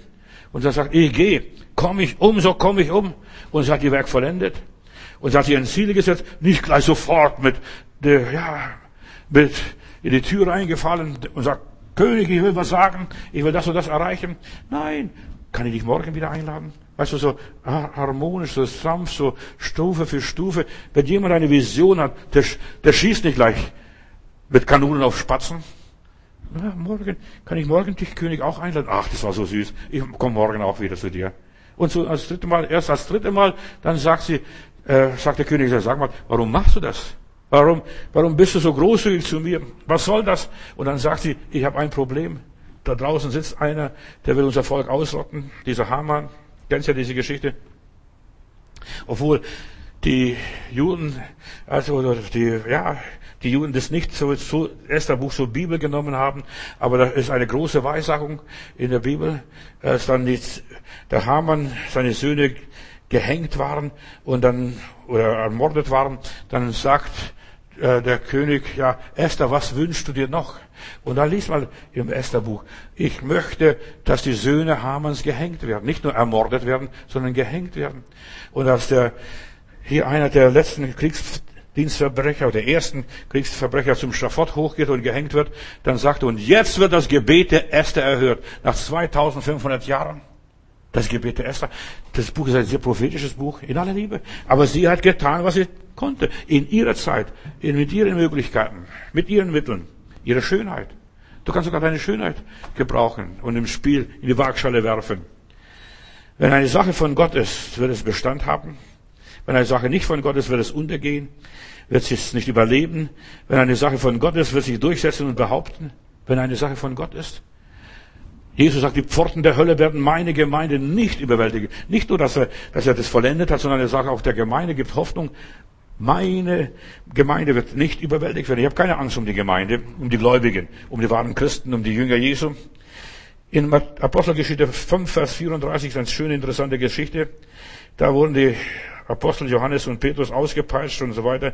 Und man wollte den Aposteln verbieten, im Namen Jesus zu predigen, Kranke zu heilen, etc. Und dann, ja, dann kam dieser Professor Gamaliel und dann sagte, ihr Männer von Israel, seid vorsichtig. Überlegt euch genau, was ihr gegen diese Leute unternehmt. Ich rate euch, in dieser Sache, lasst diese Männer in Ruhe. Und es ist so wichtig, überleg einmal, wenn du was machst, wenn du jemanden angreifst, wenn du jemanden verleumdest, wenn du jemanden schlecht redest, was auch immer ist, lass diese Leute in Ruhe. Geht nicht gegen sie vor. Wenn es, es ihre eigene Idee war und die Taten also von Jesus und der Gemeinde und etc. und so weiter und dass sie sich für sich einsetzen, dann werden sie scheitern. Seht aber, da steht aber Gott dahinter. Könnt ihr gar nichts machen? Ihr könnt unternehmen, was ihr wollt? Oder wollt ihr am Ende als Leute dastehen, die sich gegen Gott entschieden haben, gegen Gott gekämpft haben? Und das überzeugte sie alle. Ihr sollt es merken. Verstehst? Lasst die Leute laufen. Auch wenn das etwas nicht passt und nicht recht ist und so weiter. Lasst die Leute machen. Wenn die Sache von Gott ist, wird es bestehen bleiben. Wenn die Sache nicht von Gott ist, wird es untergehen. Und so war es auch die Geschichte, da ist dann noch von einem anderen Aufstand die Rede. Die Sache hat sich verlaufen. Gegen Gott kann niemand etwas unternehmen. Wenn Gott etwas zulässt, da kannst du gegen diese Pandemie beten, so viel du willst. Und je mehr du betest, desto schlimmer wird es bei dir und in deiner Umgebung. In Offenbarung Kapitel 14, Vers 12 lese ich, hier muss die Standhaftigkeit aller Gläubigen sich bewähren, die zu Christus gehören, denn nur die können bestehen, die nach Gottes Geboten leben und dem Glauben an Jesus Christus, an Jesus treu bleiben. Die Bestandhaftigkeit. Und das ist Durchhalten bis zum Schluss. Solange es Gott Gnade gibt. Gott will der kleinen Herde sein Reich geben, nicht der großen Masse der, ja, dem Massenvolk, diese Millionen da, die aus Ägypten ausgezogen sind. Gott bringt seine Sache selbst zu Ende. Mit mir, mit dir, mit uns allen. Er bringt selbst die Sache zu Ende. Verzweifel nicht. Auch wenn es schlimmer kommt und noch schlimmer kommt und das dicke Ende kommt, verzweifel nicht. Wir sollen vorbereitet sein. Und deshalb, ich predige hier, damit du vorbereitet bist auf die Dinge, die kommen. Das dicke Ende, was das auch alles sein wird. Damit du die Versuchungen überlebst, nicht verzweifelst, damit du nicht irgendwelchen Irrlehrern auf, den Leim gehst. Es werden so viele falsche Propheten kommen. Hier ist Christus, da ist Christus, dort ist der Herr, da ist und so weiter. Der ist nirgendwo. Der Herr ist in dir und sonst nirgendwo. Kannst du, du wirst den Herrn nicht finden da in, in Nazareth-Kirche oder in welchen Tempeln, welche Synagoge oder welche, welche, welche Moschee. Nein. Das, der Böse wird erst mit der Wiederkunft Jesu vernichtet werden, nicht durch uns. Lies mal 2. Thessalonicher Kapitel 2. Ja, für dich gilt Standhaftigkeit. Standhaft zu bleiben, sich nicht verführen zu lassen. Gott hat uns versprochen, uns zu bewahren, uns durchzutragen, durch das dicke Ende durchzutragen, trotz aller Bedrohungen, trotz aller Gefahren, trotz aller Krisen. Er bringt es seinen durch. Seit der französischen Revolution ist der Abfall im vollen Gange. Gottlosigkeit überall macht sich breit, Materialismus und so weiter. Der Wohlstand ist der Leute Verderben, wenn es ihnen gut geht. Durch den Wohlstand merkt man nicht, wie verdorben man ist. Die Gemeinde in Laodicea sagt sich, ich bin gar satt, ich bin gar satt. Offenbarung 3, Vers 17. Du behauptest, ich bin reich und wohlhabend. Ach, nichts fehlt mir. Und du weißt aber nicht, sagte lieber Gott, dass du gerade bist elend, jämmerlich, arm, blind und nackt. Viele haben Gott aufgegeben, diese Namenschristen, Christen ohne Christus. Viele glauben, wenn sie, ja, ein Gebet nachgesprochen haben, dass sie schon Christen sind, dass sie wiedergeboren sind, dass sie schon errettet sind. Das ist Aberglaube. Das sind nur übertünchte Gräber. Sie haben nur Ja zu Jesus gesagt, aber das ist noch nicht alles. Sie sind nur christlich geimpft. Die kriegen diese Krankheit nicht mehr. Die Bibel sagt, ohne Heiligung werdet ihr den Herrn nicht sehen. Ohne Heiligung. Die meisten wissen gar nicht, was das ist. Ja, ohne Heiligung ist man nur ein Heuchler, ein Scheinheiliger, ein Namenschrist, ja, ein religiöser Mitläufer, ein christlicher Fanatiker. Der schreibt nur Bibelsprüche da und was weiß ich. Ja, es ist christliches Unkraut, nichts anderes, verstehst du? Du kannst noch so viele Bibelsprüche wissen. Die Pharisäer und die Schriftgelehrten, die kannten die Bibel aus in- und auswendig. Sie waren ja Schriftgelehrte. Und sie täuschen sich was vor. Wir, aber sie sind doch geistliche Blindgänger gewesen. Jeder, der nur zur Kirche geht, aber nicht lebt so wie Gott es will und so weiter, der ist ein christianisierter Heide. In aller Liebe. Ist ein Vorläufer des Antichristen. Viele, die sich Christen nennen, sind sie, ja, sie sind noch weit von dem biblischen Christentum entfernt. Sie sind nur religiöse Menschen, vielleicht die regelmäßig zur Kirche gehen, auch vielleicht nur Ostern und Weihnachten, vielleicht auch sonst noch dazwischen irgendwo. Sie haben keine persönliche Beziehung. Und um das geht es mir. Hier diese persönliche Beziehung zu Jesus sind nur Kirchgänger, sind verlorene, arme Menschen, mehr nicht. Sie behaupten, Christus sein, aber haben von Christus keine Ahnung. Sie sind, ja, dass mancher Atheist und mancher Heil noch viel edler. Leben wir auch so, wie Gott will, dass wir leben? Hat Gott Anspruch auf unserem Leben? Auf mein Leben, unser Leben? Kenne ich wirklich Jesus? Viele sogenannten Christen beschäftigen sich mit religiösen Ausdrücken, sprechen die Sprache Kanaans, nicht nur Hebräisch und Griechisch und Lateinisch, sondern die Sprache Kanaans. Aber sie haben keine Substanz in sich. Wer an Jesus glaubt, ja, der soll sich auch so verhalten wie Jesus und soll sich so vom Heiligen Geist verändern lassen, wie der Herr auch die Jünger veränderte. Die viele Evangelikale, viele befinden sich auf der gleichen Sorte wie die Pharisäer und die Heuchler. Oder sie befinden sich so wie die katholische Kirche, sich damals vor der Reformation befand, als Luther kam. Man gibt den Leuten wie ein Pflasterchen so gegen Krebs, wenn das Geld im Kasten klingt, die Seele in den Himmel springt. Ja, das ist Lug und Trug. Ja, auch wenn du geheilt wurdest, auch die Heilung sagt noch gar nichts, dass Gott besonders ein guter und gnädiger Gott zu dir war. Das ist ja Gnade. Wie viel Zeichen und Wunder geschehen? Auch ungläubige Menschen erleben Heilungen. Ohne Jesus. Die Leute müssen Gott finden, Jesus begegnen, ihre Rechtfertigung erleben, ihre Heiligung, ja, erfahren, was die Heilung wirklich ist. Die meisten Frommen, die besuchen nur die Kirche und, und, und nennen sich Christen, ignorieren aber das Kleingedruckte, was in der Bibel drinsteht. Diese AGB, diese Betriebsanweisung und so weiter und wundern sich, wenn nichts passiert. Oh Gott, ich bete. Bei mir bleibt alles beim Alten. Eine Bekehrung und eine Taufe ist noch lange keine Fahrkarte für den Himmel. Du, das ist scharf, was ich hier sage. Aber es ist noch keine Fahrkarte zum Himmel. Es gibt keine billige Gnade. Kirchgang, Gemeindebesuch macht uns noch nicht zu einem Heiligen, sondern indem ich mich Gott ausliefere. Bring deine Sache zu Ende. Und jeder muss für sich selbst sorgen. Nicht nur anderen predigen, sondern Paulus sagt, ich möchte nicht verwerflich werden dass ich anderen was erzähle und selber nicht wachse, selber Baby in Christus bleibe. Gott gab uns alles, was wir brauchen, um ein seliges Leben zu führen und zu vollenden. Er gab uns den Herrn Jesus, das Wort Gottes, er gab uns den Heiligen Geist. Wir haben die Predigt, der Glaube kommt aus der Predigt. Alles ist da. Das, was wir nur gebrauchen. Als ich kurze Zeit hier in Berlin war, in einer charismatischen Gemeinde gab es eine Wei also Mitarbeitertreffen für Kinder, als Kinderarbeit und da gab es eine Weissagung und da sagte diese Schwester, ich sehe den, die ganze Kirche voll mit, der kind, mit voller Kinderwagen, wegen, voll mit Kinderwegen. Und dann schreien die Leute, Halleluja, Halleluja. Und dann sagt er, aber das ist was Komisches, ich sehe die die sind große, erwachsene Kinderwagen, Füße hängen raus, Arme hängen raus, die passen gar nicht im Kinderwagen, die sind schon über den, ja, die sind zu groß für den Kinderwagen. Weißt du, die wollen immer geschaukelt werden und die wollen immer, ja, nett, lieb behandelt werden. Halleluja.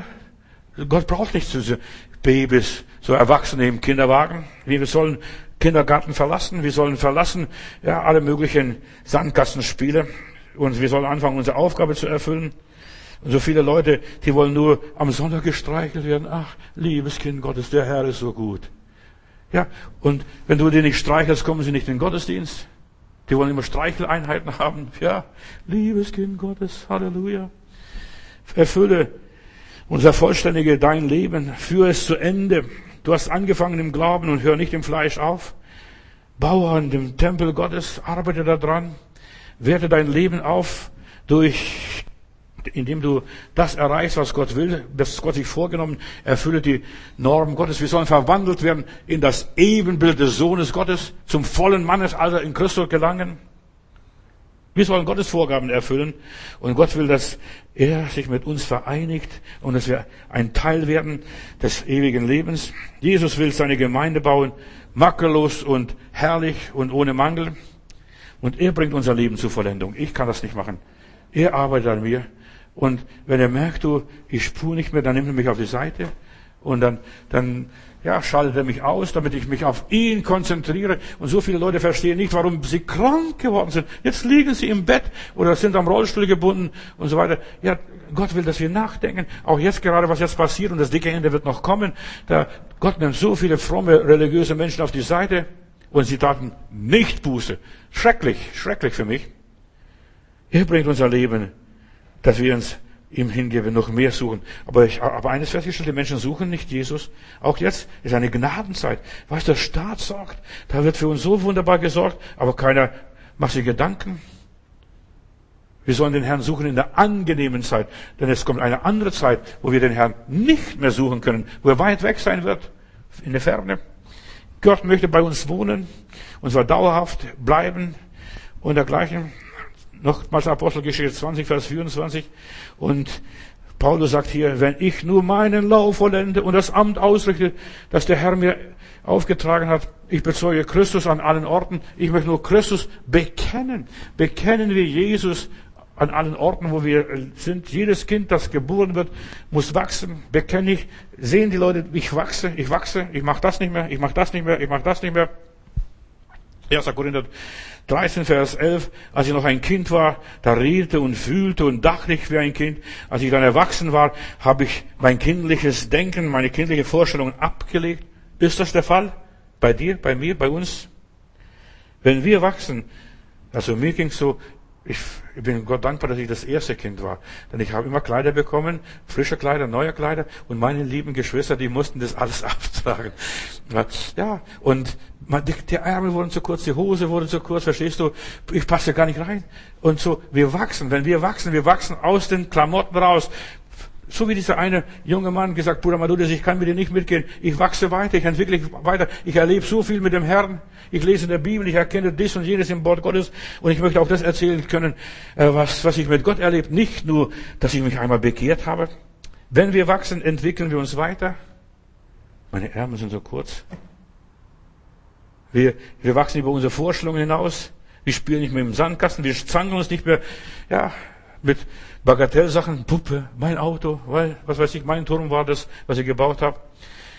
Wenn wir wachsen und erwachsen werden und mündig werden und so weiter, dann verlassen wir die Spielwiesen. Wir hören auf mit der Unterhaltung und, ja, wir vertrödeln unsere Zeit nicht mit nichtigen Dingen, mit Unverbindlichkeiten, wir denken vernünftig als Erwachsene. Wir gehen ernsthaften Themen nach. Wir wollen feste Speisen, nicht nur meine Milch und mein Pudding und mein Joghurt. Ja. Wir kämpfen einen Kampf des Glaubens. Ihr Jünglinge, ihr habt den Bösen überwunden und dann ihr Väter oder Mütter in Christus.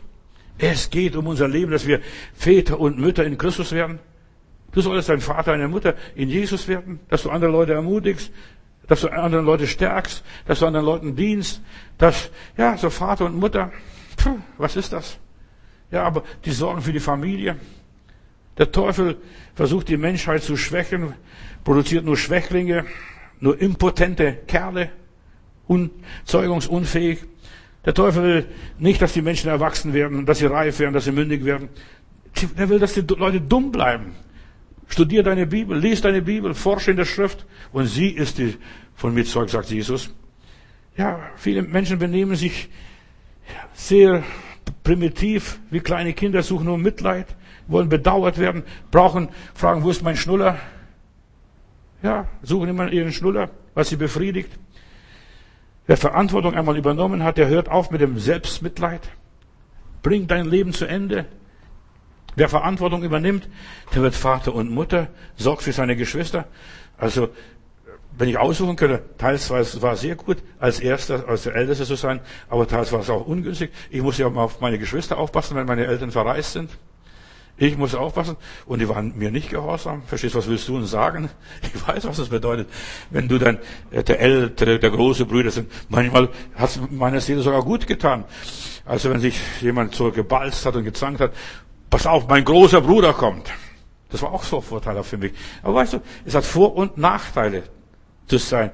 Wir wollen reif werden. Gott möchte, dass wir erwachsene Nachfolger werden, keine Kleinkinder, die Sonntag für Sonntag irgendwie da in der Gemeinde kommen und gestreichelt werden wollen. Nein, Gott will uns zum Kampf, zum Sieg führen und nicht nur ein paar Gebete erhören. Was ist es so schön, Gebetserhörung? Aber das ist nicht der Sinn der Sache für mein Leben, dass meine Gebete erhört werden. Ich lebe auch mit so vielen unerhörten Gebeten. Ja, so viele Menschen wollen nur, dass ihre Träume in Erfüllung gehen, ihre Wünsche sich erfüllen und so weiter. Und wie, wenn die Rechnung nicht aufgeht, dann sind sie enttäuscht, frustriert, dann klagen sie, dann jammern sie. So wie die Israeliten dort in der Wüste. Oder sie danken, wie der Hiob. Hiob dankt und preist den Herrn. Oh Gott, du hast gegeben, du hast genommen und der Name des Herrn sei gelobt und gepriesen. Du solltest ja, Menschen finden, die Gott danken, die Gott lieben, trotz allem. Und diese Menschen, auf diese bin ich stolz und Gott dankbar, die durchhalten bis zum Schluss. Wenn ich so an diese Jutta noch denke, also ich hab, konnte sie ein Stück weit beobachten, dort auch in der, in der, im Pflegeheim. Also sie hat nicht gejammert, sie hat nicht geklagt. Verstehst? Und ich denke, so viele ehrliche, wahre Gotteskinder, die haben ihr Schicksal genommen, das ist jetzt mein Weg. Ich weiß nicht, was ich falsch gemacht habe. Verstehst du? Die haben wahrscheinlich gar nichts falsch gemacht. Das war der Weg Gottes so. Oder wenn ich dran denke, an einige Geschwister, die ja im Hospiz waren, in der Sterbeklinik waren, verstehst du, so gelassen, verstehst du, ja, ein paar Weintrauben, danke, danke, danke. Ah, der kleine Bruder, äh, ich denke nur, ich weiß nicht mehr, wer er hieß, ja, aber auf jeden Fall, danke, danke, danke. Verstehst? Im Sterben, liegt im Sterben und immer noch Danke sagen können. Danke für diesen Besuch, danke, dass du gekommen bist, danke, ach, was weiß ich, danke. Wir sollen viel mehr Danke sagen, auch für schwere Wege. Auch die schweren Wege sind Gottes Wege. Für das Leben bis zu Ende. Ein Mädchen hier in Berlin, es war so 2006, 2008, so in dieser Zeit, hier am Alex, ein Straßenkind, von Berlin gibt es über 10.000 Straßenkinder. Die hat mir mal geschrieben und sie schrieb, ich habe als da irgendwo saß sie da, die war nachher bei uns in der Gemeinde, auch in der Nazareth-Kirchstraße. Sie schrieb, ich habe irgendwie aufgehört, Träume zu haben. Ich habe aufgehört, Träume zu haben. Bruder, Schwester, hast du aufgehört, Träume zu haben? Das Mädchen hat mir geschrieben. Und wenn wir, vielleicht einige kennen euch noch, wenn sie dann bei uns in der Gemeinde war, hat sie sich am Fenster hingekniet und gebetet immer wieder. Sie wollte ihre, ihre Ruhe haben. Ich habe keine Träume mehr, hat sie dann mir gesagt. Und jedes Mal, wenn ich versuchte, hat sie dann gesagt, in meinem Leben ein paar Jahre vorzustellen, merkte ich, ich habe gar keine Träume, ich habe keine Ahnung, was will ich überhaupt? Was will ich überhaupt? Ein armes Mädchen, nicht gewusst, was will ich. Für meine Zukunft habe ich keine Wünsche. Und die hat sich das Leben nachher genommen. War nicht bei uns, aber dann ging sie weit weg und hat sich in der Badewanne Stromkabel angeschlossen und, und das Leben beendet. Schlimm. Ich habe keine Träume. Und wenn dann der Satz irgendwie hörst, ich habe keine Träume mehr. Wenn du keine Träume hast, dann wirst du auch gar nicht mehr leben, wirst nicht mehr weitermachen. Aber Jesus hat noch eine Vision gehabt. Er wusste, ich werde auferstehen am dritten Tag. Das hat er den Leuten gepredigt. Millionen haben aufgehört, Träume zu haben, aufgehört, äh, Ziele zu haben, aufgehört, einfach ihr Leben weiterzuleben. Auch jetzt, das dicke Ende kommt. Pass auf, was da passiert. Hast du noch Träume? Mit meinem Gott werde ich über die Mauern springen. Viele haben aufgehört, an sich selbst zu glauben. Aufgehört, an den Herrn zu glauben. Die glauben, was in den Medien stehen, aber sie glauben nicht, was der Herr, der liebe Gott gesagt hat. Sie haben aufgehört, ihrem Leben einen Sinn zu geben. Ich bin zur Verherrlichung Gottes. Oh Gott, ich will deinen Auftrag erfüllen und ich will dich verherrlichen. Sie haben aufgehört zu glauben, dass ihr Leben noch einen Wert hat. Gott hat dich geschaffen zu seiner Verherrlichung. Du bist ein Ebenbild Gottes, auch wenn du mit einer Maske laufst, man dich am Gesicht nicht mehr erkennt, wer du bist. Früher nur Verbrecher wurden, liefen vermummt rum, Mörder, Banküberräuber, aber jetzt laufen fast alle vermummt durch die Gegend. Wir haben alle eine Bestimmung. Hast du aufgehört, Träume zu haben? Zum Schluss lese ich noch eine Bibelstelle, Philipper 3, Vers 12. Ich, Ja, ich meine nicht, dass ich schon ergriffen hätte, dass ich vollkommen bin, dass ich schon das Ziel erreicht habe, aber ich laufe auf das Ziel zu, um es zu ergreifen, nachdem Jesus Christus von mir Besitz ergriffen hat. Und ich bilde mir nichts ein, Brüder und Schwestern, dass ich es schon geschafft hätte. Denke ich, du bist fertig? Jemand kam zu mir vor gar nicht so langer Zeit, ich bin schon vollkommen, ich bin schon fertig. Ich habe gesagt, hör mal auf. Keiner wird fertig. Solange wir hier leben, wir sind noch auf dem Weg. So wie Paulus. Der war nicht fertig. Aber die Entscheidung ist gefallen. Halleluja. Ich lasse alles hinter mir und sehe nur noch nach dem, was vor mir liegt. Ich habe geradewegs auf das Ziel zu, geradewegs auf das Ziel zu und halte Kurs, um den Siegespreis zu gewinnen. Dieser Preis ist das ewige Leben, zu dem Gott durch Jesus Christus mich berufen hat.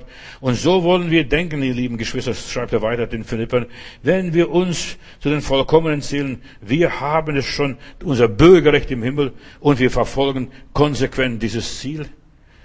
Er wird uns schwachen, heißt es dann weiter, unseren schwachen Körper, auch wenn sie da liegt, einfach, er wird unseren schwachen Körper verwandeln in seine Herrlichkeit und so weiter. Wir werden auferstehen. Hier wird verweslich gesehen und es wird auferstehen unverweslich, denn er hat die Macht, alles zu seiner Herrschaft zu unterwerfen. Lob und Dank. Lieber Heiland, ich danke dir, dass du uns hilfst, bis zum Schluss treu zu bleiben. Jesus, du hast uns ein Vorbild gegeben, dort auf Golgatha. Du hast gesagt, es ist vollbracht. Du hast alles vollendet und alles vollbracht. Du hast die Sache zu Ende glorreich geführt. Halleluja. Lieber Heiland, ich danke dir ja, und dass du uns auch hilfst, unsere Lebensaufgabe bis zu Ende zu führen, in aller Schwachheit, wenn's, ja, selbst wenn wir auf alle vier liegen würden und krabbeln würden, du hilfst uns. Wir wollen, ja, einmal die Worte aus deinem Munde hören, lieber Heiland. Du hast wohlgetan, mein Knecht, meine Magd. Du hast wohlgetan.